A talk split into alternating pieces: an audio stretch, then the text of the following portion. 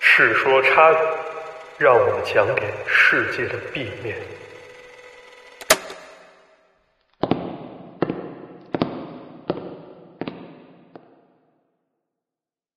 好，各位观众朋友们，大家好，欢迎收看最新一期的《世说差语》。之前呢，咱们跟大家聊过都市传说啊，我给大家讲过一期香港的都市传说，感觉大家还挺喜欢的。这次咱接着聊吧，咱们这次就是以地域来划分吧，我来给大家聊一聊这个关于台湾的都市传说啊。然后这次呢，咱们搞了相对随意一点儿，因为我和池子老师我俩已经见面了，所以这次呢，我没有做逐字稿，也没有说提前排练啊，就是比较随意一些，咱聊到哪儿算哪儿啊。嗯，对，会师三里屯儿了已经。是会是三里屯儿这种感觉。然后呢，就是先给大家说一点啊，就是不知道大家有没有一个体会啊，最近一段时间啊，台湾恐怖文化又起来了，像游戏什么的。但是因为某些原因呢，咱这回游戏咱就不提了，嗯，咱不聊这个。还有一点是什么呢？因为这个台湾本身啊，它跟恐怖相关娱乐产品也好，或者说严肃研究也好，它本身就不少。咱来看一下啊，比如说这个电视节目啊，像这个九十年代初，台湾啊，它就搞过一个叫《鬼话连篇》这么一个节目，不知道大家看没看过啊？主要形式呢，其实有点像咱们这个这个世说差语感觉啊，就是说对有主持人，有嘉宾，请嘉宾过来，咱讲鬼故事，或者找一些专业人士去解读这些事情，闹清它这到底怎么回事儿啊，就有点像我跟池子这感觉似的。是是是，对，这个其实还蛮推荐大家去看一看啊，因为这个节目不是特别恐怖，恐怖程度比较适中，然后有一些比较经典的恐怖案例啊，都是从这里面出的，特别适合啥？适合周末，你中午在家吃午饭，你边吃边看，看完以后你睡个午觉，太舒服了。明天大家就可以试一试啊，我怎么不信呢？这我怎真么的感觉马探长憋着坏呢？别别别，真的，我嗯之前就就这么干了。然后第二呢，是这个灵异电视剧，人搞的其实也不错啊，就有这么一个电视剧啊，它名儿就叫《台湾灵异事件》，这、哦对我看过这个，对看过吧？嗯，这个其实也非常不错啊，给大家讲讲它这个戏好在哪儿呢？它里面好多剧集啊，不是说咱去瞎逼编一个事儿，它好多其实取材于真实大案要案的。是是对，像这非常有名的这个叫井口真理子命案，嗯，就是这个是真实发生的一个事儿。一个日本女大学生啊，她去台湾旅游，然后出租车司机跟她聊上了，就是说我带着你玩儿吧，然后你白天跟我玩儿，晚上玩跟你玩儿，啊，晚上住我家，晚上住我家。然后他企图说晚上你跟我玩儿吧，但是女大学生没同意啊。这个司机呢，由爱生恨，怀恨在心，拿十字弓给人射死了，然后抛尸。说现在这个井口真理子头都没找到，这个案件其实就被改编了。是是是，对，还有一个像咱们可能都知道的一个案啊，叫这个白小燕命案，就是白冰冰的女儿。对，被劫匪绑架了，这个事儿也改编过。这个剧好在哪儿呢？它不是说纯粹的那种去探案。当时这剧播的时候呢，就是正逢这个华视引进美国的这个非常有名的科幻剧集《X 档案》。 X 案对，这一点的关，摩摩登探员和史史高利探员，哎，对，就有点这种感觉。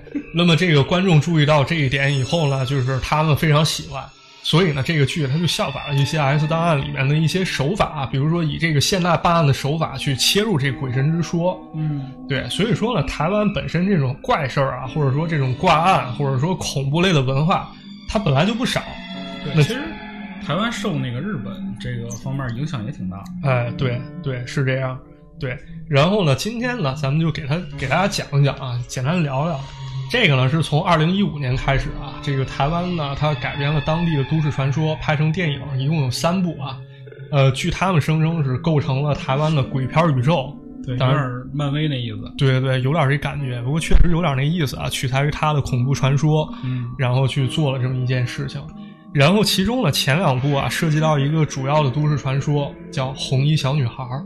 红衣小女孩儿，对，这个就改编电影了。是听着那么可爱呢，对，听着是挺可爱啊。然后今天呢，咱们主要讲这个红衣小女孩儿啊，咱那个男孩儿咱就不提了啊，咱也别发弹幕问我怎么回事儿了，我不知道。啊我都没好意思说，是吧？我不知道，我不我不知道啊，咱就别问了，我我也没看过。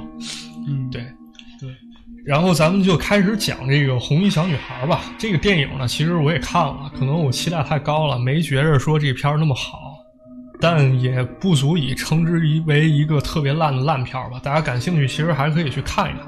对，那么在讲这个之前呢，先给大家讲一个题外话。什么情况？这个红衣小女孩其实有一个类似的序幕，咱先讲讲这个。哦，我这个语调得先变一变了啊，这也得低下来了。对，咱低下来了。咱先看这个，啊，咱先看一个山，这个山呢叫做奇来山，这个山的位置呢是在台湾南投和花莲的交界处。这个山呢非常非常出名，为什么呢？因为它的地势啊非常险峻，嗯，加上气候多变、云雾多变，经常是难以预料它会有什么情况发生，所以呢，它也是台湾发生山难最多的山区之一。山呐，对，甚至有一种说法呢，就是说它这个山叫“黑色奇来”，黑色两个字给你的这种幻想程度就比较大了。黑色。对，其中呢，在这儿就发生了一件非常非常匪夷所思的事情，发生在一九七二年八月。这件事儿呢，叫做秋高事件。秋高是一个人名，就是秋高气爽，是不是是那个秋高？是不是是人名儿？他叫啊秋、秋对高对，这么一个事情啊。这个事儿是怎么回事儿呢？非常离奇啊！我现在给大家简单拆解一下啊。哟，对，这上面有三个人，对吧？这个事情就是事情的三个主人公。说这个一九七二年八月二十四号啊，有一个叫秋高的这么一个人啊，应该是右边这位，这位这个这个秋高先生啊，他呢找到了他的大学同学，一个叫李福明，一个叫胡德宁，这三位同学呢就说咱们一块儿去登山吧。那么他们就去了，去完以后呢，没有什么事情发生。但是几天过后啊，到了八月二十八号，有一个登山队在这个奇来峰主峰附近发现了有手电筒、有蜡烛、有塑料布，甚至还有登山手杖这些东西，他们就感觉非常奇怪啊。这有啥奇怪的？就登山丢那儿了呗。不啊，你想想，就是说登山手杖、手杖或者说手电筒，啊，这对于我登山来说是非常非常必要的工具。那肯定是，对吧这肯定是我一定要带的东西。对吧？按照逻辑来说，我是不会说把这东西撇到这儿我就走了的。嗯，这事儿是有蹊跷啊。然后呢，到了九月十号，这其实已经有个十来天过去了，得有俩礼拜出去了。其中一位这个登山者秋高，他的父亲迟迟等不到儿子归来，左等也不来，右等也不来，于是开始报案了。那么报案之后呢，就开始介入这件事情，出山检查，发现呢，并没有这三个人离开这座山的记录。嗯，然后呢，这件事情又开始发展。之前咱们不是说这个山上有丢了登山杖这些东西吗？对啊，其中一个人啊叫李福明，他的父亲呢去指认，发现掉落的登山杖就是属于他儿子的。他父亲记性挺好，这都能认出来。哎，对，认出来了。于是呢，这就确认这三个人啊，他可能有有危险了。哦，对，可能是有危险了。于是呢，这个台湾动用了大量的人力、物力资源啊，包括空军、陆军、登山团体，还有说这个登山高手，还有熟知地形的一些这个原住民，这些人都去了。嗯，稍等啊，赶紧搜救呗，就是。对对，就是说这个事儿赶紧搜救一下。但是呢，这个事情啊，没有那么简单。这三个人呢，他并没有那么容易就找到。那肯定，啊他容易找找到咱这故事不就没了吗？对，而且还有一个疑点啊，就是这帮人在找的时候，又陆续发现了很多散在地上的物品，有很多更关键的东西，比这如有点像一 RPG 是吧？，对开始凑装呗。对对，一件一件凑装备，你发现这个事情越来越蹊跷。嗯比如说像这个吐司面包吃的东西，它为什么要哦扔？还有这个润喉糖也扔了，可能嗓子挺好的就。那个，对，但它扔了。还有这个登山证、登山杖。登山证证件、重要证件，哦，就是杖。对，哎也呦呵也丢了，对，也丢了。然后呢，这个事情就有所蹊跷了。人们发现一件更离奇的事情了，什么事儿？发现地下插插着三双筷子，指着天空。缺缺一只儿啊？这正常都是成双成对儿的，怎么？插着三双筷子指向天空，这大家可能不知道啊，这是不是拜拜什么的？根据这个原住民向导啊表示，这原住民向导就说了，这其实是求救的意思。哦，这是求救的意思。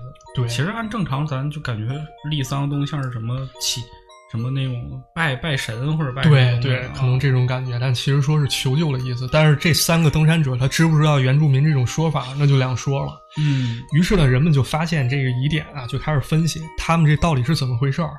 有人可能觉着啊，他们碰见这个天气确实不好，他们不能再登了，于是要折返。折返过程中呢，登山是很累的，尤其是负重登山。那么他们就开始把身上装备卸下来，开始丢弃。开始卸负重，对，但是说为什么登山杖这种有助于你前行的工具也要丢弃呢？我感觉可能是遇上什么事儿了，就是有对人追他，着急忙慌就把这东西丢了。对对，有人说这个可能是这个遇到了危险，有人推测呢说可能是在山上遇到黑熊了，因为这块儿确实有，据说是有台湾黑熊出没，说被攻击了。但这样的话呢，怎么说也得有遗体存留吧？是啊，对啊就你再吃的干净，它也不能说是一点渣儿都不剩。对，也有人提提供了这个比较离奇的说法，说这个他们可能是为了逃兵役，那时候他们可能要当兵，啊，对，台湾是有这个兵役的这个事情。对于是他们假借登山，其实已经出走了，但是也没有十足证据。那他这个到底是怎么回事儿呢？啊对，反正到最后呢，遗体这也没找着，这事儿就成谜了。那么这仨人去哪儿了呢？不得而知。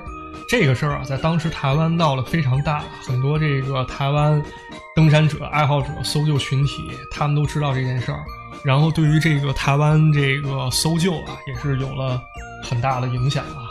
嗯，然后事儿也没结束。那么这件事儿呢，就这么过去了。这件事儿的发生呢，是在这个七二年，到了八零年代。不好意思，把 BGM 我把关一下 BGM 啊关一下啊。今儿这 BGM 不知道怎么回事儿，总窜。是，嗯，那咱听人声吧。对，那咱接着说吧，就是说到了这个八零年代了，这时候又出了这么一件怪事儿，又有一个这个登山协会的会员呢，他也去爬山，他去爬的叫南华山，就在这个咱刚说了齐来山附近。他呢过这个大草坡的时候啊，有这么一个地方叫大草坡。他在过的时候呢，他有一个习惯，就是说咱登山嘛，咱得拍照，对吧？是，对，现在人都得自拍嘛。，对，都得拍照，但当时呢得找人去拍。他呢哦特别讨厌说那个一帮人都在那儿，对我是种影响。他等别人走完以后，找向导，找向导去给他拍一张照片儿啊。啊，对就说白了就是我不想让镜头里有别人。对对，嗯拍完以后呢，洗出来照片儿，这人急了，找向导说：“你这怎么回事儿？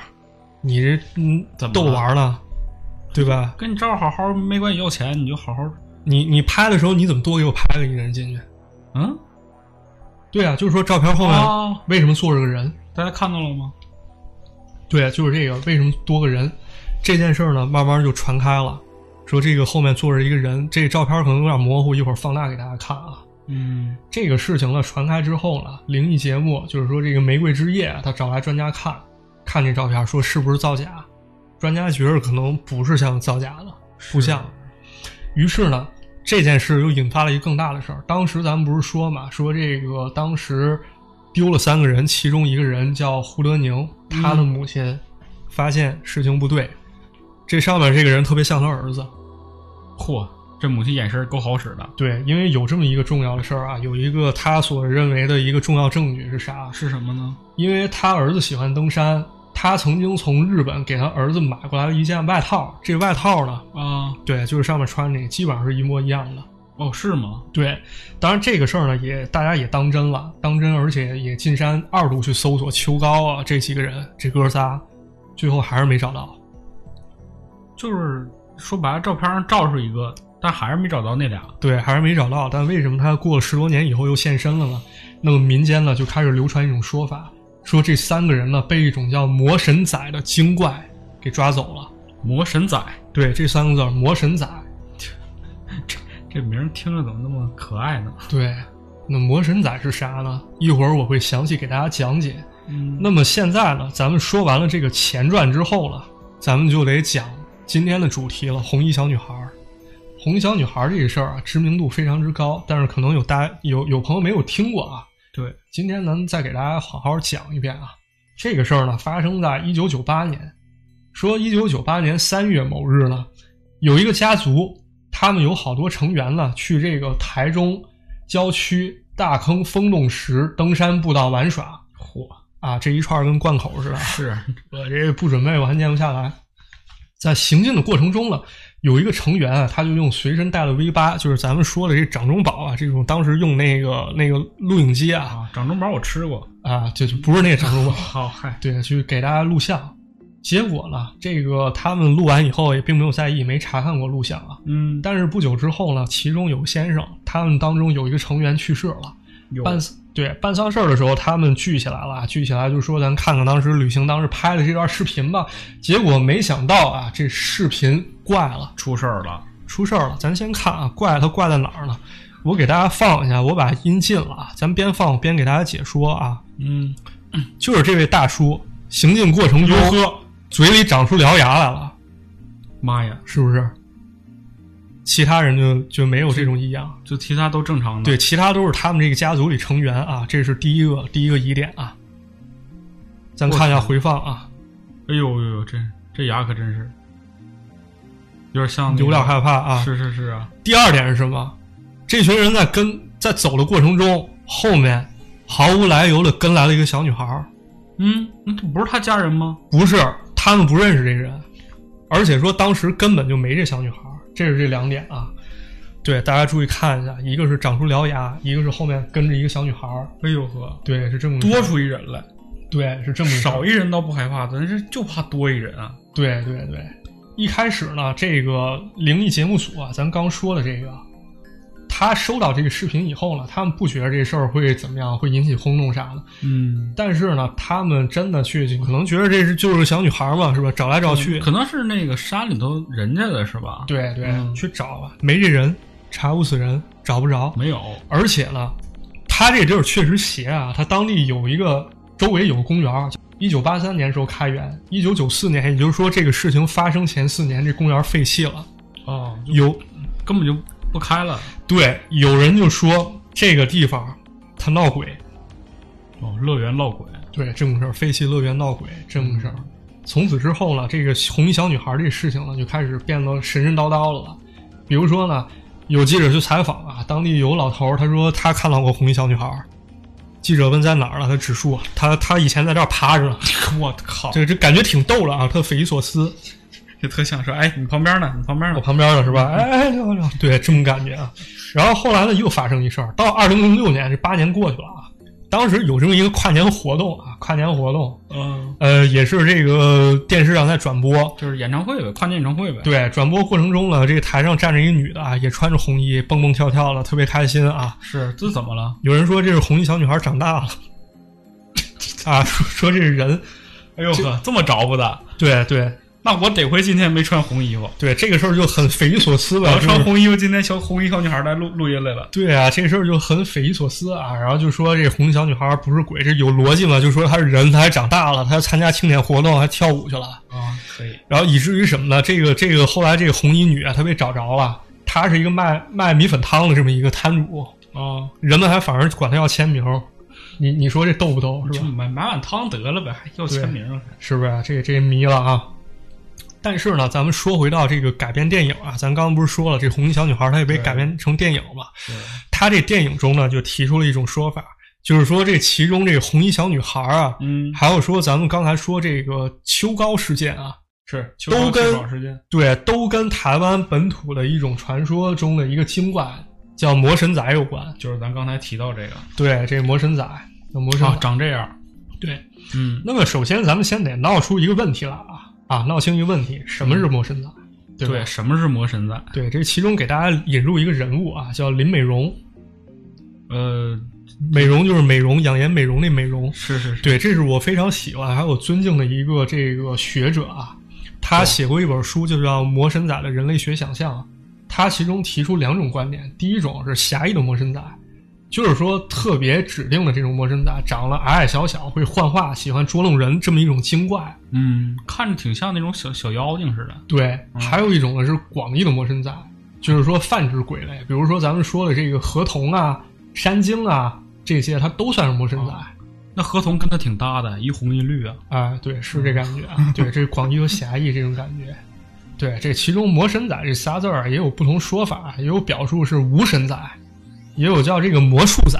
魔术仔，魔魔术仔术仔听着挺那个，挺现代的，对，，但它不恐怖啊。听着有点像周董，嗯，对，那么这个魔神仔它长啥样啊？其实我发现目击中这个魔神仔啊，它样貌其实千差万别啊。有人说这个魔神仔穿着红衣红裤，也有人说他只有头发是红的，还有人说他就是一个小孩儿的样子。哦，千变万化啊。就是一普通小孩儿一样。对，现在可以给大家找找看看啊，这个魔神仔的一个图像。哎呦，这还挺挺挺怪的，这个对，这是风水专家林正义，他在电视节目中讲的。他说他小时候就看见过，那是在宜宜兰，台湾哦宜台兰。湾宜兰，对，嗯他就看过魔神仔，说这个是魔神仔身材很小，差不多也就一米来高，两眼呢是通红，脸呢长得像猴，毛发稀疏，两个耳朵长得比较尖，身躯呢跟四足布有这个园林，然后呈斑纹状哦，啊，手跟脚之间有类似于蹼的这种东西，就是说咱说这青蛙蹼、鸭子啊，蹼，这个挺像那种那个就是能飞那猴儿，对，对，有点像鼯鼠这种这对这种东西啊。然后说这个东西能发出尖锐的叫声，嗯，对，说魔神仔长这样，这是其中一种啊。是也是挺像蝙蝠的，咱们再看再看这个啊，这个是台湾那个什哎么？呦呵，对，台湾妖怪图鉴里面这还穿内裤呢，呢，这个穿着一内裤，对，就是这个这个内裤啊，还挺文明，对，这个内裤有说讲啊，一会儿我会给大家解答啊。嚯，大家可以看这个魔神仔了，就是说他的这个手啊和脚啊上面都有爪子，尖尖的，身上有毛，嗯特别是这头啊，他这个脸上脸长得跟猴脸似的。是对，这也是目击中的一个这个魔神仔说的一个特点。是，你确定这不是刘备吗？这双手过膝呀，这双手过膝，这关键他是猴儿，你说长臂猿他也成立了。对是是是，对，这么一个事儿。然后呢，咱们可以给大家总结一下这个魔神仔啊体貌特征啊。根据这个台湾林美容，咱提到这林美容老师说啊，这个魔神仔有这么几个特点啊。什么特点首先，他长得矮，个头不高，矮矮小小的。啊？第二呢，长着一张猴脸，脸色特别难看。就跟这似的，对他这个皮肤呢，也有可能是青绿的这种感觉。嚯！呃，然后第三点呢，它有关于红色的相关特质，像咱刚看的这个啊，它眼是红眼睛的，红对。嗯还有说咱前面看这个，它整个皮肤都红了，它有这红色特质。这个红色特质是什么，哦，这里没有这个对，这里面没有表述，嗯这只不过是还原了一下啊。是然后还有一个特点，说它这个行行路的时候浮浮，行路浮浮，行动飘忽，哦，对，这么一个特点。轻功好，对，第五点会幻化，呦呵，对，会变形，能能变，对，能变。可以，对，那么咱们说完这个魔神仔的它的一些体貌特征呢，咱们可以说这个魔神仔它还有什么特点啊？有一个比较大的特点呢，是这个魔神仔啊，它特别喜欢捉弄人嗯，就逗你玩儿，啊，逗逗泥弯儿那感觉，啊逗泥弯儿对，逗泥弯儿，而且容易玩出人命，呦呵，对，整蛊人。这咱一点一点说啊，它可能会让人神志不清，然后有的时候呢，它幻化成一个别的模样，它它给你吃东西，它请你吃鸡腿儿，嚯，你就吃了，吃完以后你是发现啊，我那个幻化成那种白胡子老爷爷，是不是戴一眼镜儿，哎，有点那感觉。啊拿心一桶，对，说来这外卖吃，来来小伙子吃个外卖，吃个鸡腿儿。对对，你吃完以后发现嘴里都是泥土或者粪便或者是蚂蚱腿儿哎。呦，够恶心的，对对，还有可能了，让你一直走，你就不知道你迷瞪了，你就一直往前走。啊，他推着你，对对，就这种感觉。嚯或者说呢，让这个人呢穿越险阻，就比如说这个中间你遇见魔神仔了，你是一老头儿，嗯你中间隔着一个山，那山特别难走，叭就穿过去，对，你就你就不知道你过段时间你就到另一边儿另一头儿去了，科哎学呦解释不了了。对，瞬移嘛，这不就是？对，还有的呢，这个魔神仔还有一个能力，把人吊在树上。这个这这这这这是干啥呀？这个咱一会儿讲啊，然后咱给大家讲几个这个关于魔神仔的故事啊，咱补充几个。嗯这个台湾有一个蔡先生，他讲到这么一个事儿啊，他是有一回在桃园的一个一个店里面补衣服的时候，遇见这个老板娘妈妈了，他们就聊起魔神仔了。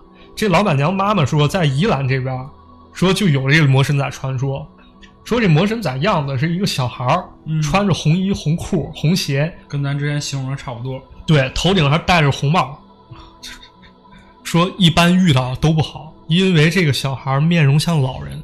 哎呦，咱我再倒回去啊，咱再看一下，当时红衣小女孩这事儿出的时候，哎呦呵，是真是大家就指出一点，说这明明是个小孩子，他面容长得像老人，特别像一个老太太，对，是不是有那味儿了，有那感觉哎呦我了，是这一吧身？嗯鸡皮疙瘩开始起了。对，有那感觉。然后说这个，这个他被认为是小孩子呢，只是因为他个头小。对，啊，说这个小矮人呢，就是这魔神仔把人拐到山里面，让人上吊。当地人管这上吊叫吊中秋，中秋节的中秋。嘿呦呵，台湾土语啊我也不知道什么意思，我问问敏泰同学，问问聂娃老师，他不知道。有那这肯定挺小众一词儿。对嗯，这个事儿呢，还真是有相似的，有相似的。二零一六年了，有这么一对姓林的夫妇，他们登山的时候呢，在迷雾中就受困了。嗯，你说山上的雾大，哎不是你等会儿，嗯，我发现一问题，啥叫你林？今天提到所有人都姓林都姓林是吧？啊、你刚才还放了一个林林林志玲的歌儿 呃呃，林志美，对，啊，对，好，这个这个不重要啊，咱接着讲。好，就是这林姓夫妇，啊他在登山中雾大，他俩就迷住了。哎呦，我不知道怎么下山了，我操，那怎么办？你怎么办啊？这丈夫就是说，咱们求救吧，咱求救。丽萨筷子，对，咱得赶紧这求救，到处找人是吧？咱喊。这妻子呢，就说我也原地等着吧，我等这这个雾散了我就走了。坐以待毙，不是不是这个守株待兔，不是对对也不是，对反正就等着对，结果这俩人呢，他就散了。最后呢，妻子获救了，啊搜救人员呢在五百米之外发现了丈夫了，但她丈夫已经成尸体了。又已经死了，对，哎呦，被发现的时候呢，她的脖子上绑着绳子，以跪的姿势，跪地下姿势上吊。呵，这怪蹊跷的，对，就这么一个事儿。也有人说了，她也是在这山大雾中碰见魔神仔了。对，魔神仔不老勾搭人，让人上吊嘛，对，嗯，当然也不只是这么一种情况啊。再给大家说一种啊，这是在嘉义，台湾嘉义，一个司机师傅说了，说他过世的父亲呢就遇到过魔神仔。嗯，他父亲呢一开始啊，他是这个坐三轮车的，哇啊，大概是四五十年前啊，他父亲二三十岁的时候，啊他有一天回家收工，他不是坐三轮车嘛，对，是啊，看见路边有一个七八岁穿着红衣服小姑娘在路边正哭呢。这个他父亲就想，这个是不是孩子走丢了？把带回家吧。问你认不认路啊？就说这小女孩说认的，就根据他说的话一直往前走。结果这三轮车越走越偏，没路了。啊，那咋办啊？他问这个什么？问孩子说：“你你说的对吗？”孩子说：“对，你还得再往前走，往前走就是就是墓地。哎呦呵，那这老头儿也跟着去了，”跟着去了就往前走，回头一转头一问女孩儿说：“是不是？”女孩儿没了。哟，对，结果第二天就生病了，病了大概一礼拜。有人就说这小女孩儿也是魔神仔，穿着红衣嘛，毕竟是是是，对嚯，这这魔神仔可真是够邪乎的，对。然后再给大家补充一个啊，补充一个那个被魔神仔捉弄的这么一个事儿。嗯，呃，这个是一个姓赖的先生说的，他说他有一个亲亲戚啊，他终于家不姓林了，啊，不姓林，他家是做这个制茶工行的，搞制茶做这买卖的。啊，炒茶什么的，对，有一天呢，就有个工人给丢了，工人丢了，对，工人丢活人了，还丢了，活人丢了，哪儿也找不着，找了好几天，最后在工厂后面找着了。那时候快死了，奄奄一息。哎呦，你赶紧救啊！对，发现那个满嘴啊，嘴里塞的全是什么蚯蚓、啊蟑螂这种东西，最后有人救回来。这就跟咱刚才说那魔神仔老哄人吃东西，然后对吃完东西发现都是泥巴，都是一些什么乱七八糟的东西。哎，对，有人就说这个碰见这个魔神仔了。嗯，那么这个学者林美荣老师呢，他在田野考察的时候呢，有些受访者啊，就是说这魔神仔呢，其实是一种用来吓小孩儿的这么一种词汇。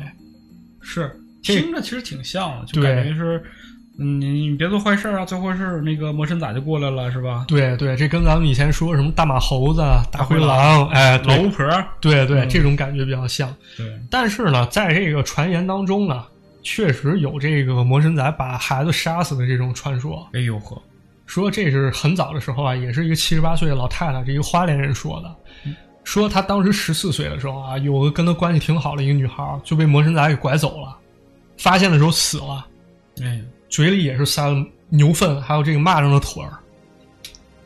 真是这这魔神仔这真不干好事儿啊。对，就是这么这么一个事情啊，这么一个恐怖事情。然后现在呢，咱大家就是先不用听我们讲了啊，咱先看看这个视频嗯，啊，咱先看这图上。刚才不是说到这个魔神仔为什么穿条内裤啊？爱干净呗。爱干净，哎，是有这感觉。这其实是从一个新闻里来的，零八年一新闻。哟，呃新闻里专门讲说魔神仔为什么穿内裤嘛。哎，对，就就讲这事儿了。嚯，大伙儿听听，对，零八年的时候啊，在屏东县有个老太太，这老太太八十三岁了。这老太太呢，她八十三岁，但是老当益壮嘛，她得生活是吧？她就去山里采蘑菇去了，呵，失踪五天以后被发现了，又是失踪。哎，又是失踪。她就说了，失踪过程中呢，碰见了一个这个长着红头发、长着大脸的一个女的，一个魔神仔，啊，她这认为这是魔神仔。哦这魔神仔说：“你把你衣裳给我吧。”老太太衣服能对，这这是老太太，咱当时看着这，你上山采菇吧，你就穿个衣服、穿裤就行了吧？可能穿那天穿的比较好，LV 什么都穿身上了啊，对，还不是、这这粉色很平常，我看啊，。就这件儿对，这魔神咱管他要衣服穿，你说我我给你我穿了怎么办？我光个膀子是吧？嗯，反正老太太也不在乎那个，对，就不成。最后对峙五天以后，这老太太实在没法了，把内裤脱给他给魔神仔了。魔神仔这离开了，这不久不久之后他才被寻获。哎呦，所以根据想象呢，可能这个魔神仔就是把这内裤抢过来，他自己穿自己身上了。哎呦，哎，那你说他这魔神仔就是这个只有一个吗？呃，可能很多，可能非常很多。那他不能每个都穿，都抢一内裤，啊，对这个从人类学角度来看呢，就是他可能认为啊，这是对于文明的一种向往。哦，就是对于人文明这个创造的一些产物，想要这个东西。哎，对，可能是这种说法。那么咱们提到这个事儿呢，咱们就得解释一下，就是说这魔神仔它到底是咋回事儿啊，嗯对吧？？咱得拆解一下。对啊，那这个东西咱要说要复杂了吧？首先，咱得涉及到就是这些宗教团体，是就我相信这东西它可能存在，它怎么解释啊？咱看一下啊。对，听听正统的宗教人是怎么讲。对，咱看一下，就台湾啊，有佛教还有道教人士，嗯其中呢，这个道教他这个总会秘书长，他对这魔神仔之说啊，他觉得是否定的，他觉得这个山上迷路原因很多啊，比如说这个气候也好啊，说这个地形山路也好，你可能会迷路，那这个魔神仔可能就是一个传说而已。是是是，对，他是这么认为的。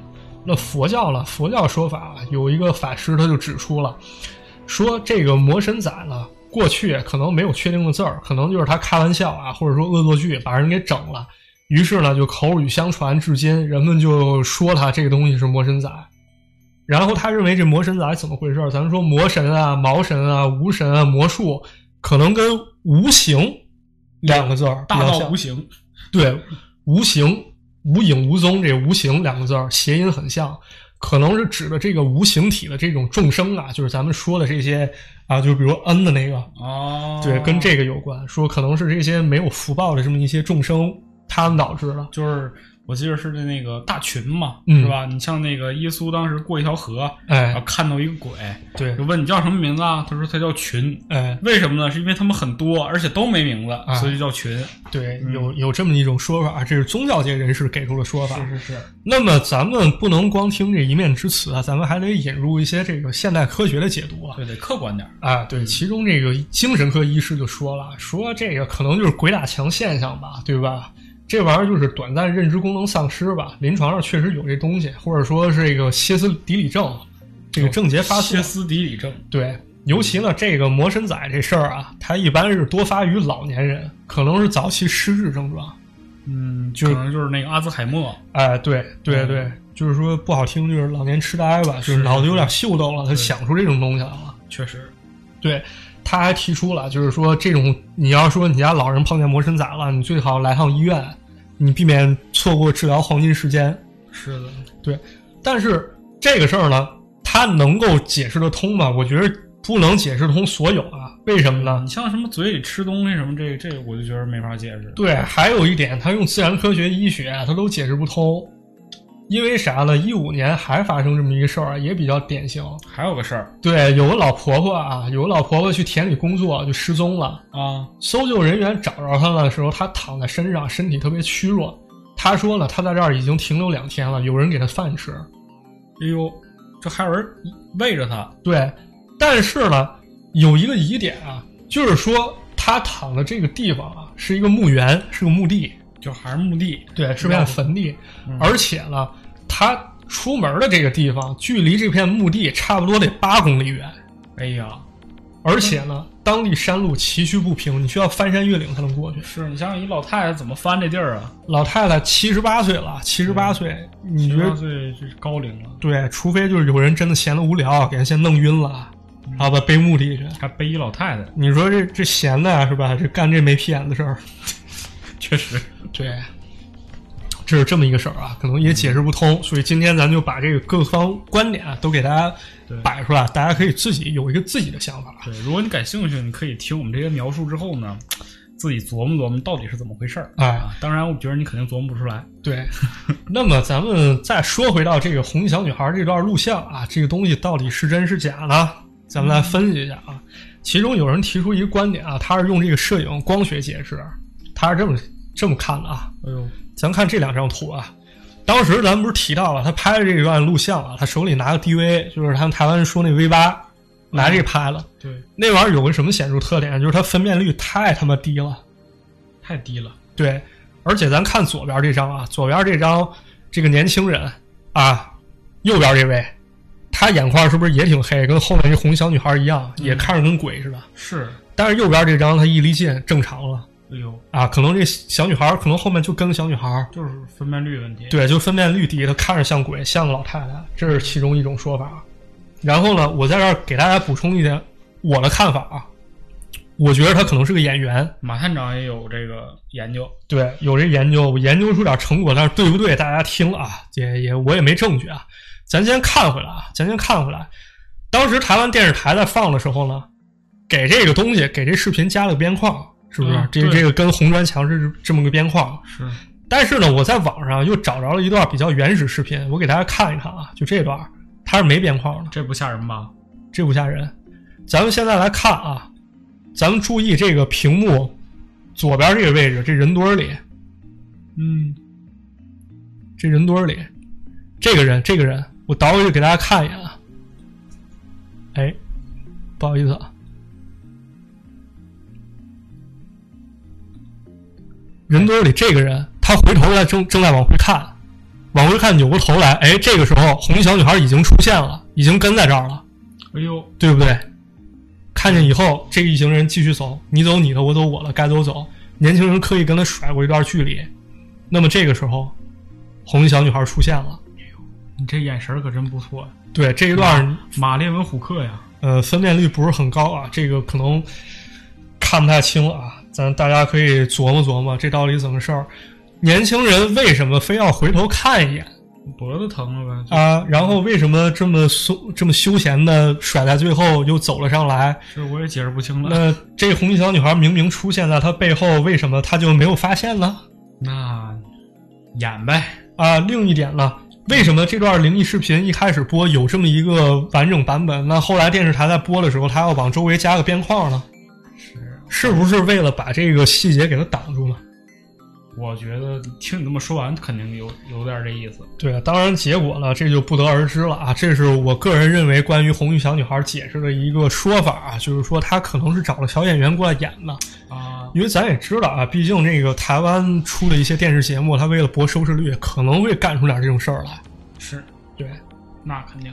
对，就像很多现在这个媒体啊、综艺啊，为了这个什么流量嘛，给你来一段什么什么蓬松的头发啊，什么、哎，对，这感觉，哎，是吧？ 哇，咱就不唱了。对，然后呢，这个红衣小女孩呢，她就被拍成电影了。你甭管她真的假的，我挣着钱了，是吧？啊，对啊，而且改编了，这这非常不错啊，确实有眼光。咱们可能看就是说这东西，我操，太他妈恐怖了，人就改编成电影了。主要他这氛围很好，他给你塑造那个画面感，其实就是你你一下子就能被他这个故事给吸了。对对，嗯然后这个事儿呢，就是这个红衣小女孩这事儿嗯，改编成电影，一拍拍了两部。嚯，后来呢，这事儿没完啊，又拍第三部，拍个番外篇，叫《人面鱼》《红衣小女孩外传》。哟，这这俩是亲戚吗？这俩没啥关联，但都很有名啊，算是齐名的都市传说。嚯，对，又讲到这么一点呢，咱又得给大家讲人面鱼了，是不是？不是人面鱼，听着那么好吃，不是那个，因为吃吃了你就完了，我跟你说哎。呦呵， 你哎看他问呢，他这个海报上写了一句话，就是鱼肉好吃吗？哎，这个给大家来讲讲啊，给大家讲讲这怎么回事儿了。这是台湾另外一个非常非常有名的都市传说啊。这个传说呢，是从一九九零年代开始出现的，从九十年代初开始出现，从九五年呢，经由一些报刊刊载之后呢，广为流传。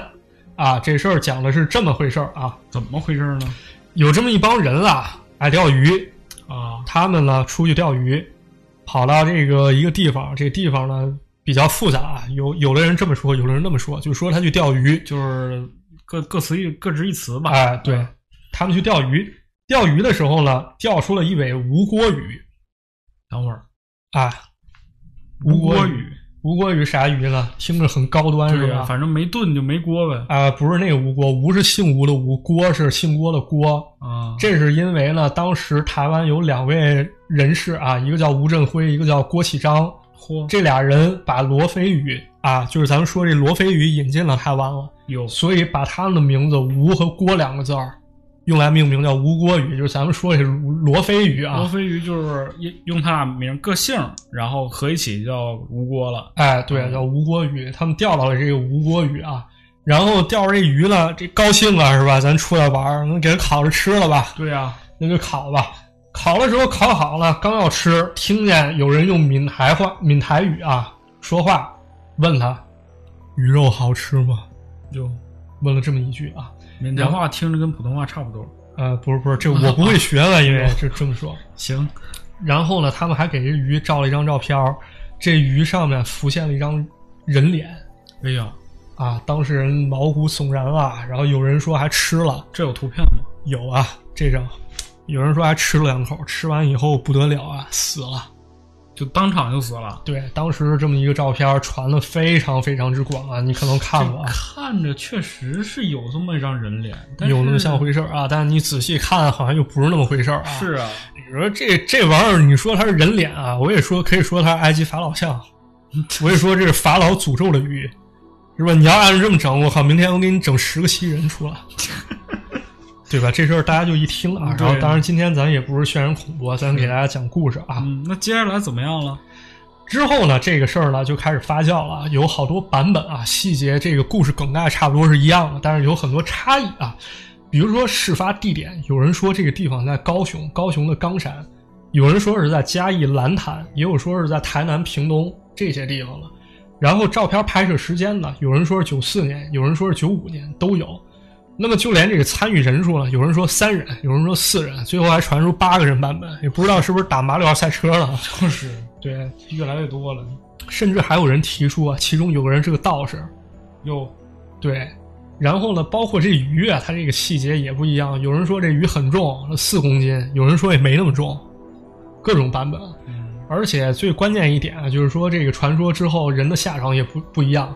有的人说呢，只有吃了这个鱼的人他死了啊，啊，还有的版本说是所有人一个没剩全死了。我就看见都死了。对，那咱俩也够呛了。啊，别别别别这么说啊，我害怕，别闹。然后呢，这个事儿呢传出来以后呢，还是被这个敏锐电视台发现了啊。这个台视《玫瑰之夜》，就咱开头说这鬼话连篇，鬼话连篇，哎，拿这个题材做了一期特别节目，展出了这个灵异照片儿，啊那就是这这个看着人都废。嗯对。然后呢，这人面鱼传说就发扬光大了。但是看完节目你就知道了，这根本不是这个都市传说起源，它其实目的是为了制造一种反效果，我觉得其实就是辟谣。呵，因为什么呢？因为这个都市传说传出来以后啊，影响太大了，以至于什么呀？养殖渔业生意不好做了。肯定啊！你想想，那谁夹一筷子都出一脸，你说谁能谁哎，敢说吃？这谁受得？了是吧？那那这主角呢？吴国宇，这罗非宇，每公斤价格从四十五台币掉到三十五台币嚯，这啊，直降大跳水，这快赶上某咖啡了。是哎呦喂，对，然后呢，这钓鱼场生意它也不好做，那肯定啊，是吧？你这天天给我整这事儿，我钓鱼吃了死了，你这生意咋做啊是吧？没人买就没有没法养啊了。对，所以说这个之前的人面鱼传说早就大家都知道了啊。然后还有一件事儿，我觉得干的更更没劲啊。啥事儿啊？这其中灵学老师啊，就是他本身就研究灵异，他提到说这好多人把人面人面鱼照片寄给他，告诉他人面鱼这事儿嗯哦，啊，为啥呢？说因为有这么一种说法啊，你看这收到一这么多照片，嚯，说你拿到这张照片，你就受到人面鱼的诅咒了啊，你必须翻印一张，你再寄给别人，你就没事儿了，他就有事儿了。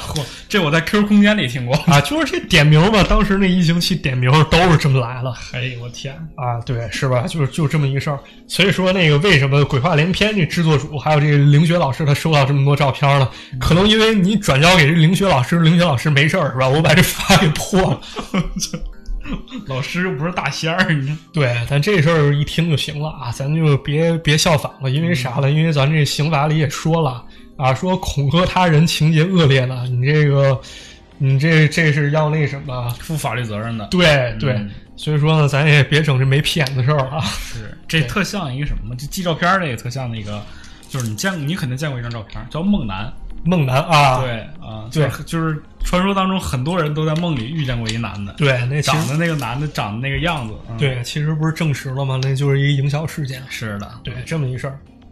那么大家觉着，咱们这都市传说讲到这里就完了吗？那肯定没完啊，时长没到呢，对，没完，咱得接着 接着讲啊。对，在这个都市传说当中呢，提出了一点啊，就是说这个事儿发生在哪儿？有人说是发生在嘉义的蓝潭哦，这个地儿，我给它找出来了。蓝潭，还挺漂亮一点，，对，蓝潭呢是这个嘉义地区啊非常非常著名的一个蓄水库哦，啊，好看啊，非常漂亮，是不是？对，漂亮，嗯漂亮，漂亮，非常漂亮。这个蓄水池啊，据说一开始是荷兰人建的荷兰人家，啊，荷兰人建的。后来日据时期呢，日本人就给它改造了，改造成了一个非常重要的水库。啊，那荷荷兰河南本身水库也挺少的，呃，不是那个，就是这个荷兰人了，对他给建了这个水库。但荷兰我没去过啊，我不知道他那水库多不 都多。是风车嘛，我记得，对，对，我不知道，我不知道他们对这方面有没有研究啊。嗯，但是呢，这地儿啊，你看着漂亮，它邪，有这地儿邪性。怎么着？为什么邪性了？说呢，这段时间啊，呃，就是说从民国七十一年了到民国一零八年，这我还没换算啊，就用他们当地的纪念法好了。嗯，说蓝潭溺水死亡人数高达八十起，而且这地儿是个自杀圣地，哎呦呵，当地有好多投潭自尽的故事。就是都上这儿自杀了，对，而且它这周围一旁的环潭公路啊，特别特别阴，半夜骑车啊，你很有可能遇到鬼打墙，你骑到天亮才能骑就出是去。鬼打车呗，就对，鬼打车，嗯而且当地啊有一种非常非常邪的说法，啥呢？啥嗯呀？抓交替。嘛玩意啊儿？抓交替，抓交替，我这么说大家可能陌生啊。对啊，没听过，我再给大家说白了，啊说白了就是咱当地啊，啊、咱那个各个地方，各位朋友不知道有没有听过水鬼的故事？哦，你这一说水鬼，我们抓替死鬼。对，抓替死鬼，这个意外死亡了人以后呢，他变成鬼魂，他呢可能不能投胎转世，那怎么办？我再抓一人，让他死了，嗯有我投胎去，这叫抓交替。嗯嚯，对，所以说这个台湾呢，它还有这个所谓的水鬼变成城隍这么一种传说。哎呦，城隍是官儿啊，对吧？嗯，咱说城隍庙，城隍是官儿，这个在嘉义蓝潭就有传说，说有水鬼呢，他因为不愿意抓交替去给人去当替身啊，嗯，就长期痛苦沉沦。这当水鬼还挺挺挺挺好的。，对，讲义气，人的。是，土地公知道这件事儿呢，就上报给阎王，阎王报给玉帝，玉帝奖励他，就是你来给当城隍吧。有对，成为了治理一方大神。这做好事还让玉帝给知道了，对，那么这个事情说明了什么呢？嗯什么事儿？我觉得说明了一件事儿，就是嘉义这个蓝潭，它这块抓交替的故事可能本来就很多，所以出了这么一个反向的故事。哦，其实是为了就把那个没把那些故事给它掩盖过去，哎或者是对说顶过去。对对，可能有这么一个情况。嗯，呃，包括了蓝潭，其实还有好多灵异故事啊，比如说有人在这个午后散步，看见潭这个潭中啊有个怪物，长着鸡头人身呀，这么一东西，这还挺吓人的。哎，对，这是从漫画里写的，梅图一雄漫画里写的。还有呢，有人看到说穿着长袍的老头儿没脑袋，嚯，对这种事情，有人说呢，这个因为啥呢？因为这水库它本身它阴气它就重，对，它就容易吸引点精啊怪啊过来修炼来。哎呦，这上水里修炼，对，但这个地方呢，其实那个自杀事件什么真的挺多啊。我上网查了查，其实就是前些年还有。哎呦，这是个自杀圣地。对对，包括了每年农历七月的时候呢，他们这块儿还会举办法会，超度这些亡魂。嗯。对，这么一个事情。其实你说自杀多的地方，你像日本有一个自杀森林嘛？我觉对得嗯，清明树海嘛，对对对，对感觉就这种地方一般都挺挺僻静的，然后再不就是肯定是有点有点林子，有点水啊，能把自己这个死后的尸体能藏起来这么一地儿。嗯，对。那么咱们说完这些了，讲到这个传统了，咱们再想办法去拆解一下关于人面鱼这都市传说，它可能怎么来的啊？对呀、可能有这么一种说法啊，嗯，说这个蓝潭潭底啊，有传闻说住着一个巨大的鱼精，有点那尼斯湖水怪那意思。对，这个鱼精呢，就是这个统领嘛，他有他鱼兵鱼将，有他的这个鱼子鱼孙嘛。嚯，但凡有人在蓝潭钓起一头大鱼，啊就会发生一起溺水事件。呀，对，就相当于是跟这个报复了嘛，对这种感觉。那咱们再想想这人面鱼传说，在这块儿，假如说这个蓝团传出来了啊，嗯，他在这儿钓鱼，钓完以后把它吃了，这种这人死了，这就是报仇呗。哎，有点相似，可能是根据这改编的啊。当然，这就这么一说，大家一听就行，我没有证据。嗯那这脸呢？纯粹是巧合吗？脸这就不好说了啊，脸这个可能他烤着烤着是吧，他就就跟刚才那照片似的，但是我有的时候经常就是，就像你上次我记得你讲过这个事儿，嗯我经常把一些就是生活当中的物体会看成人脸，嗯，嗯，就有的时候你人会不自觉的把一些就是相似的东西就把它变化成人脸了，感觉，哎，对啊，这个科学是解释清的，嗯，对，用那个冯小刚老师的话就是说，一个简单的物理现象，啊这么一个感觉啊。对，呃，说到这儿呢，这当然也不重要了，因为它又被改编成鬼片挣钱了嘛，对吧？对啊，这个第三部外传《人面鱼》啊，这个大家感兴趣可以去看一看啊。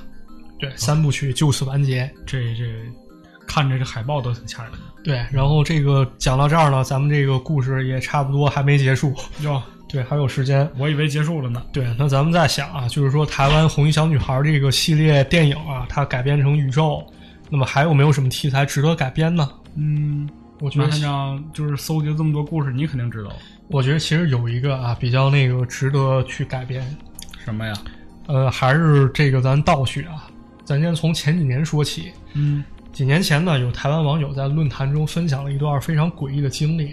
什么经理？他在2007年的时候呢，和他的大学学长一块儿去爬山，爬玉山，玉山啊，玉这个山玉山，对，台湾玉山，台湾最高峰啊，好地方，好地方，漂亮漂亮。玉山，你看这云海山多漂亮，多好看。嗯，你就听着夸吧，夸完之后一会儿就出事儿。哎，对，然后呢，他们这个爬爬爬爬到了中间一个驿站啊，叫排云山庄。排云山庄呢是一个供住宿的一个山屋啊，在这个哟海拔三千四百米处。嚯，因为你爬山可能爬到一半儿，你先在那儿住一宿，你再去攻顶，哦你再去爬，你得有地儿住是吧？是啊，他发现呢，这个门外温度啊，差不多只有摄氏二度啊，低温加上高山症，他就很不舒服，早早就睡了。嗯，呃，隔天一早了，天气依然是阴天，大家就说我们爬到山顶吧，对吧？对啊，你爬山嘛，肯定得到顶啊。对。然后呢，这个时候呢，他发现宫顶的这个路上呢，有一条这个小岔路是去另外一个山峰的，哟，没当回事儿，他们接着爬。成功攻顶之后呢，他们就忙着拍照欣赏啊。但是因为山顶啊上又是雾又有强风，这个发帖的这个朋友啊，他就想我还是回去早点休息吧，就走了。渐渐的跟大家走散了。呀，这可是大忌，尤其是像野外这种活动，一旦走散了，确实这个危险就发生了。对，他说这个下山的路上好长一段时间前后都没有看到人。呀，那咋整？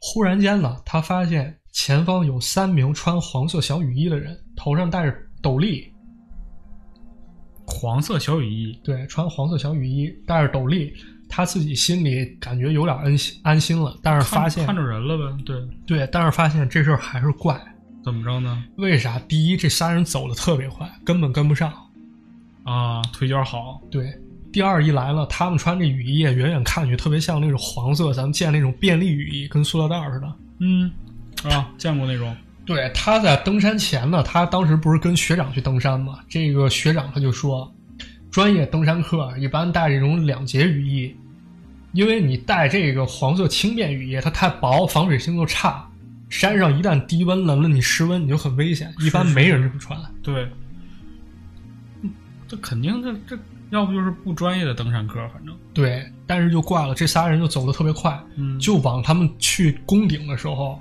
看到那条岔路往那个方向走过去了。啊，对，但是这个这个发帖人呢，也没有因为好奇去跟上他，是就也跟不回来上啊，对，他就发了这件帖了。 嗯，但是后来一件事儿呢，让他细思恐极。这三位呢，可能不是什么登山客，而是传说中的另外一种精怪，出没在台湾玉山的玉山小飞侠。哟，听着怎么那么正义啊呢？听着是很正义啊，但其实呢，非常非常恐怖啊。嚯，这个事儿啊，其实很早就有人注意到了啊，最早发现这事儿不对了嘛，就是咱们刚才不是说到这山中间啊，海拔三千四百米处有个叫排云山庄这么一个类似于驿站的地方。嗯，跟龙泉山庄差不多。对他这块儿有一个人啊，这儿有工作人员叫胡良武，这个先生啊，他说他在这儿服务好多年了，他说差不多十年前的时候啊，嗯他就发现了怪事儿，说这个山庄啊，一般呢只有星期假日，就是说咱们说休息的时候，他才有人过来登。那肯定啊，就咱们这个就是你按常识也是这么想的。对，对平时呢连鬼影都没有啊，天气而且冷啊，半夜以后呢，这个这个冷又有积雪，怎么你听这感觉往闪灵那儿走了呢？哎，有这感觉，大雪纷飞啊嗯，然后也没有其他山友说来我这儿投诉，是啊，所以他就睡了，他就早早睡了。嗯，这天夜里呢，他睡完以后，听见门外开始有人敲门。对，就这感觉。一看表，凌晨两点。你说谁会凌晨两点闲着没事儿登山去？反正背不住有，但肯定不是正常人。对他，他心里也犯嘀咕啊。对啊，然后门外敲门声反而更急促了，这感觉声音越来越大，然后他也就赶紧喊那个说来了来了，披上外套拿着手电就去给人开门了。是啊开门怎么着了？开门一看啥人没有，就怕这事儿。就怕这事儿，就啥怕人没这事有儿。这是第一要怕的事儿啊，嗯第二要怕的是更更可怕，因为这个事儿其实可能能解释啊，可能是这儿来个野兽啊，啊，来个什么东西，它它扒拉扒拉你门，对，你觉得这可能或者说什么东西响动啊，是，反正你就往那儿琢磨吧。对，你就往那儿琢磨，这就 OK 了，是吧？他呢，就拿这手电筒照地面，看有没有脚印儿啊，嗯，根本没有，一片光洁。也没有什么动物印儿、爪子印儿什么的。对，没有，没有任何证据。哎呦呵，对，然后他就赶紧回屋了，害怕了，把门锁上了，整晚都睡不着。是啊，这件事儿呢，他就记住了，一直耿耿于怀啊，没有忘。结果没想到过了俩星期，事儿又来了。又来敲门来了。这件事儿呢，同样是半夜三更，是，这敲门声又传出来了。真烦人。那你想想，我这一个人在这儿，在在屋里待着，你说闲的没事儿老给我敲门儿，我这不怕吗？是吧对？呀，我斧子呢？对，但你说我怕没法儿，我这毕竟是工作人员，我也没有办法说你敲门儿，我害怕我就不给你开门儿，万一有登山客来投诉了。是得赚钱啊，对，或者再一方面，人在山上遇点什么点事儿，我说得我帮，忙啊。对你得帮忙啊，他就又过去看了。嗯，这回呢，他不敢那么贸然直接把门咔一下开开，他反而贴近门缝往外瞧，看见门缝外面站着三个头戴斗笠、身穿黄色雨衣的男士哟。对对，上了。哎，对，但当时他不知道啊，他说：“哎，有人来了嗯啊，看来这是人。是啊，那开门吧。”开门，外面又啥人啥都没有火，啊，啥都没有，没有任何痕迹啊，怕了，真怕了，赶紧回去锁好门儿。把这个衣服、棉被赶紧这这嗯盖上吧，这东西不敢动，这么一事儿啊。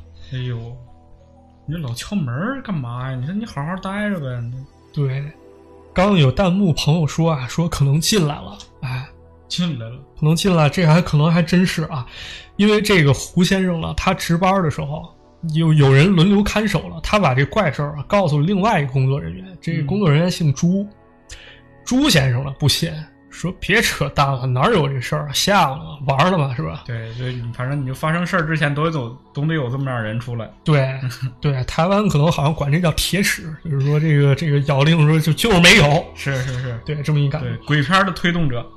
对，就是说你没准听见是风声，或者说你你年岁大老花眼是，看错了。行，结果没想到过半个月啊，这姓朱这先生自己也摊上事儿了。呦呵，是这么的啊，那天又是阴雨天气，嗯雨下的特别大，排云山庄呢又是没人。这朱庄主了，就是这个工作人员啊，朱先生一个人躺在床上就听收音机吧，听广播。听世说差语呢，哎、对他听的是国剧啊，可能那会儿没时候下雨呢。可惜。哎，外面又有人敲门儿，紧开门啊呢？开门吧，开门一看，外面来了二三十个人，会，二三十个人了，还都身穿黄色雨衣。我的妈呀！雨把这群人淋得好像特别狼狈啊！这这个朱先生当时也没往那处想，就想这帮疯子是吧？冒着大雨上山，这干嘛呀？啊有这么大雨，赶紧进来吧，把门敞开，让外面人赶紧进来，啊是吧？嗯这些人呢，个个面无表情，进入大厅，就嗯找到这长板凳坐下了。坐吧。这你这进来赶紧招呼吧，说你们先把湿衣服先换一换吧，我去煮点这个姜汤，让大家分分喝喝，要不感冒了。对对对，赶紧的。对，这个朱先生呢，把门关好以后呢，就跑到厨房去生火了，煮了一锅姜汤。但是呢，煮了姜汤以后，咱得登记吧，是吧？你来了以后，咱得登记。办理入住嘛。对，啊办理入住去管理室嗯拿登记簿了，正准备登记，顺便管他们收钱，发现这帮人全没了。嚯，对，拿着手电筒照，没有，看看不着门儿锁了也是好好的，没打开过，呀凭空消失。那刚才这一套是是咋回事啊？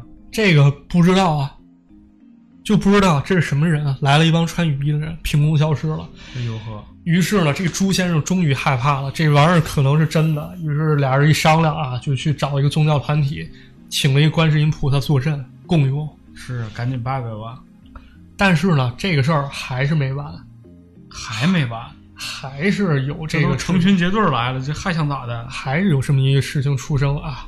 对，这个有一个登山团体啊，他们又去登这个玉山，登上主峰以后呢，就回到这个排云山庄了，去休息。半夜呢，大家就就早早去睡了啊。嗯，到了差不多凌晨一点了，整个山庄开始传来一阵嗡嗡嗡嗡嗡嗡这种声音，它不是敲门了，是嗡嗡声。哎呦呵，所有人呢都睡不好了，都被吵起来了。大家开始问呢，这到底咋回事儿啊？是啊怎么回事儿？询问当时呢，大家就这个发现有事儿，啥出事事儿？啊？团队里面少了一个队员，他不见了。呀，刚才咱那是多一个，这回少一个。对，那赶紧调集人马，咱连夜上山搜救吧。对呀、你这赶紧搜啊，这大半夜的对，搜了仨小时，终于搜着这队员了。啊，找着了，还行。对，这队员呢是个女孩，当时身上已经伤痕累累了。哦，那我知道了，红衣服。啊，不是，还真不是，这没交代，我也不知道啊。就是说，当时呢，看见他身上伤痕累累，蹲到一个树旁边，身体不停在发抖，精神好像已经恍惚了，嗯，感觉被吓过。大家赶紧把他扶回这个山庄去休息啊，等他情绪比较稳定了，他才说出了一段恐怖的经历。哟，那赶紧听听吧，他说什么了？这个杨小姐，啊这个人姓杨啊，就是失踪这人。她说她主峰爬完以后下山的时候，大家都在走，队伍拖得很长，因为呢她的步伐比较快，嗯，她走在前面了，后面呢好像没有队友跟上来。然后到一个岔路口的时候呢，她又发现前方多了三个身穿黄雨衣的又是这大仨大斗笠的男的，对。她以为这三位呢也是去排云山庄了，就是说我跟着他们走不就行了吗？是啊，结果没想到呢，这三个人走的特别特别快，他嗯几乎得小跑才能追到他们了，因为没有跟他们接触啊，也没有看清他们脸。当时呢，这个杨小姐跑着跑着，感觉体力已经有点不支了，就说坐下来喘口气儿吧。是啊，没想到其中一位男士啊，就是这三个穿雨衣的人，怎么着转过身转过身来，哟，拿这个相机遮住整个脸，说：“小姐，我给你拍张照吧。”哟呵，我给你照张相，就走过来。这杨小姐当时想啊，说这也挺好啊，这人不错，给我照相。是看我漂亮呗？对，摆个 pose，哎，来照一张，耶、拍了好几张，咔咔咔，说谢谢谢谢，太感谢了，这种点头道谢了。嗯这名男士手机拍完，开始缓缓放下。杨小姐一看，我操，哎呦，这家伙根本他妈没头，啊，哎，根本没头，吓坏了，拔腿就跑。哎呦我的天呐，往前冲，冲冲冲，天黑了，找不着地儿了，山区开始起雾了，是啊，哎，没办法了，就这么丢了，就这么丢了，也走不回来了。就这么丢了，结果这个这帮人进山里把他找着了，哎，对，就是为什么大家要找他，是因为这嗡嗡声啊，他摔到这个这个树丛当中了嘛，不是？嗯他他这个感觉身体已经开始失温了，非常危急，眼看就要昏过去了。脑海里突然出现了一个念头，就是说希望队友赶紧来救我，快来救我！这种想法不不不断的在持续啊。这个山庄内就出现这种嗡嗡声了，可能是种脑波感应啊。是对，从此呢，这个女孩儿，这个杨小姐啊，对吧？她被送回家之后，从此封山，绝口不提玉山这两个字儿，那谁敢啊？对你碰你你敢吗？是太恐怖了。嗯，所以呢，就说这三个了，这玉山小飞侠是吧？这三个穿黄雨衣的人到底是咋回事儿啊？说他们三个是三个好朋友，因为登玉山的时候呢，死于暴风雪，专门找人抓交替。得，我跟你说，今儿咱这故事都连上了。你像这仨人是不是刚开始丢那仨人是不是？对然，后多一小红红衣小女孩儿，是不是就这个杨小姐？哎，嗯，咱这故事全连上了，对，就连上。解释清楚了。对，所以说今天呢，就是我个人理解啊，我这给大家水一期，把这个都市传说、台湾都市传说宇宙啊，就是从电影衍生出来，给大家捋一遍，嗯，大家就先凑合听吧。也感谢大家听这么长时间啊。是对，最后咱给大家说点这个都市传说意义吧。都市传说，你要说它有没有意义，我觉得肯定还是有的啊。当然有。对嗯，你看第一点啊，娱乐消遣，供是啊咱们来这个品品，对，咱讲着玩儿。第二点没事，儿，嗯我就喜欢看点这个东西。对，第二点呢，我觉得它还是有一定的警示作用啊。嗯，对，就是包括这个玉山小飞侠，它可能提醒你，这个走路的时候一定要跟好队伍。对，要注意安全。对，这地儿它确实危险，或者说红衣小女孩儿，对，就是你千万不要去那种危险地方，否则你会被它拐走，可能还是有这这些警示作用的。是爬山你就好好爬山。嗯对对，所以说就是这么这么一些事情啊，所以今天就是把这些东西给大家捋一遍，讲完了是，谢谢马探长。啊，不用谢。